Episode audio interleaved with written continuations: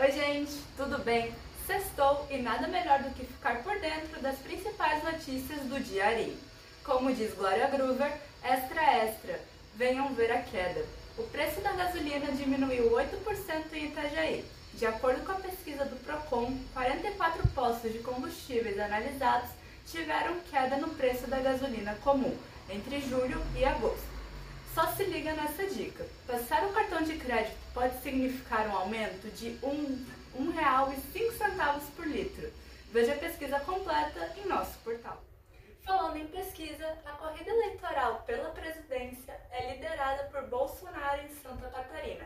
Espie os resultados em diarinho.net. Nesta sexta, 150 policiais participaram da operação que mira combater lavagem de dinheiro do tráfico em Santa Catarina.